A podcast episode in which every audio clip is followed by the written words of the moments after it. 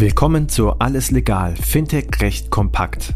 Payment and Banking und Paytech Law verpassen dir jeden Mittwoch Einblicke zu Rechtsthemen aus der Welt von Payments, Banking, Krypto und Co. Viel Spaß mit der heutigen Episode mit Sebastian Glab und unserer Gastgeberin Christina Casala. Fintech Recht kompakt alles legal. Heute wieder mit Sebastian Glab von Ennerton. Er ist dort zuständig für den Auf- und Ausbau des Compliance-Bereiches und war zuvor zwölf Jahre als Compliance Officer und Geldwäschebeauftragter in einem international tätigen Kreditinstitut. Man könnte sich also kaum einen besseren Gesprächspartner wünschen zu dem Thema Sanktionen und Embargos, worüber wir in den vorangegangenen Podcasts schon gesprochen haben.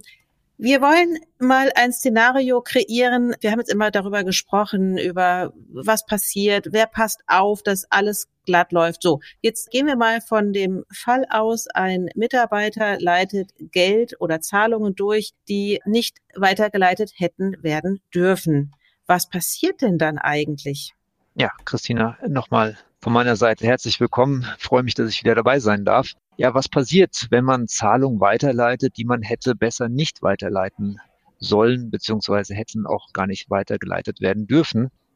Die Bestrafung beziehungsweise die, die regulatorischen Folgen, die wird dann die Bundesbank beziehungsweise teilweise dann die entsprechenden Zollbehörden entscheiden. Da wird man wenig Einfluss drauf haben, beziehungsweise letztendlich kann man dann in den Gesprächen mit den Aufsichtsbehörden teilweise flankiert vielleicht durch entsprechende rechtliche Beratung darlegen, dass man A, sicherlich nur fahrlässig gehandelt hat, zweitens auch entsprechende Maßnahmen ergriffen hat, die einen erneuten Verstoß unwahrscheinlicher machen, beziehungsweise das Risiko eines Verstoßes minimieren. Ich glaube, neben dem monetären Thema ist insbesondere das Thema von dir angesprochen, Reputation. Ein Schlagwort, was mehr beleuchtet werden sollte und auch jedem bewusst sein sollte, was ist in dem Zusammenhang unter Reputation zu verstehen? Nehmen wir das Beispiel von Banken der Finanzwelt. Dort werden im Rahmen des, des sogenannten Korrespondenzbankgeschäfts Zahlungen von der einen Ecke der Welt zur anderen Ecke befördert und weitergeleitet.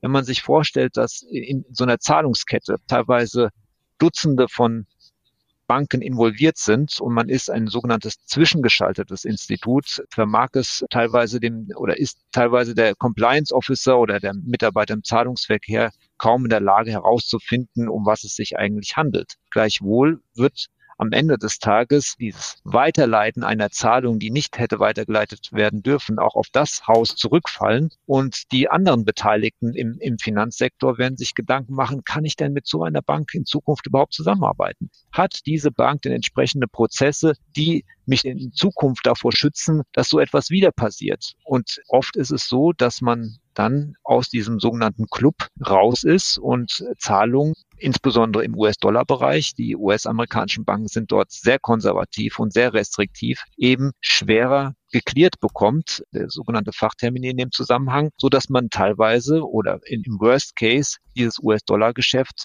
den eigenen Kunden nicht mehr anbieten kann.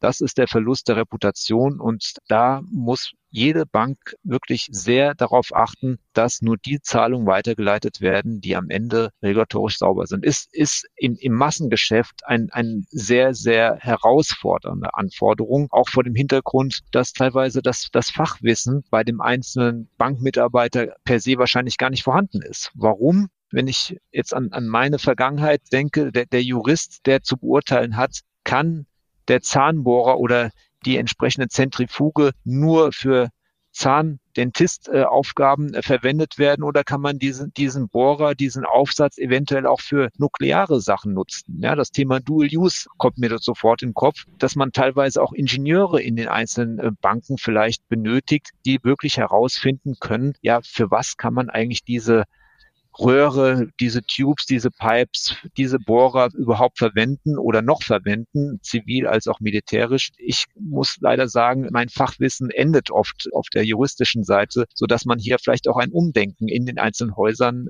fordern muss. Mhm. Also auch ein Plädoyer für mehr Berufsdiversität auch in den Finanzinstituten.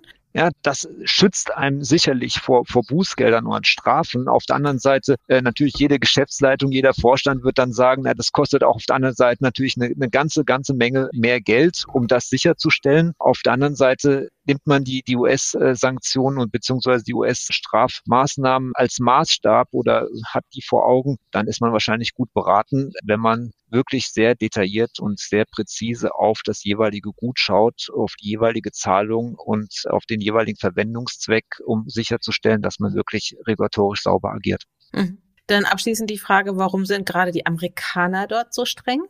Das ist, eine, das ist eine gute Frage, die, warum die besonders streng sind. Ich glaube, die, die Amerikaner haben eine, eine, ganze Reihe an, an Aufsichtsbehörden, die teilweise auch, äh, ich würde mal sagen, untereinander ein Stück weit Konkurrenzkampf pflegen, wer jetzt die, die höheren Strafen verhängt. Das ist ein bisschen ja, teilweise befremdlich, würde ich sagen. Die, diese drakonischen Strafen würde den einen oder anderen sicherlich dann auch direkt in die Insolvenz treiben. Zum Glück haben wir das in Deutschland oder in der EU in diesem Maße nicht. Aber die Daumenschrauben sind angezogen worden. Und insofern kann ich nur mein Plädoyer an jeden, wir brauchen Arbeitsprozesse, wir brauchen definierte und schriftlich fixierte Ordnungen, die es den Mitarbeitern ermöglicht, die entsprechenden Prüfungen vorzunehmen und das Wegschauen und dieses stiefmütterliche Behandeln des Themas AWG, AWV, das ist äh, Schnee von gestern.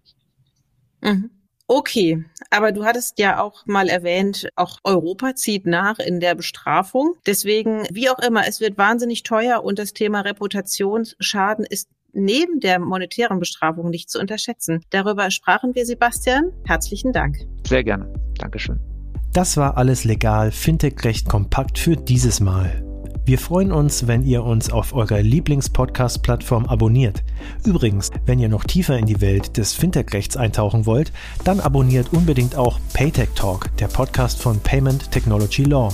Dort steigen unsere Experten noch deutlich tiefer in komplexe Materien ein. Viel Spaß dabei und bis zum nächsten Mal bei Alles Legal, Fintech Recht kompakt.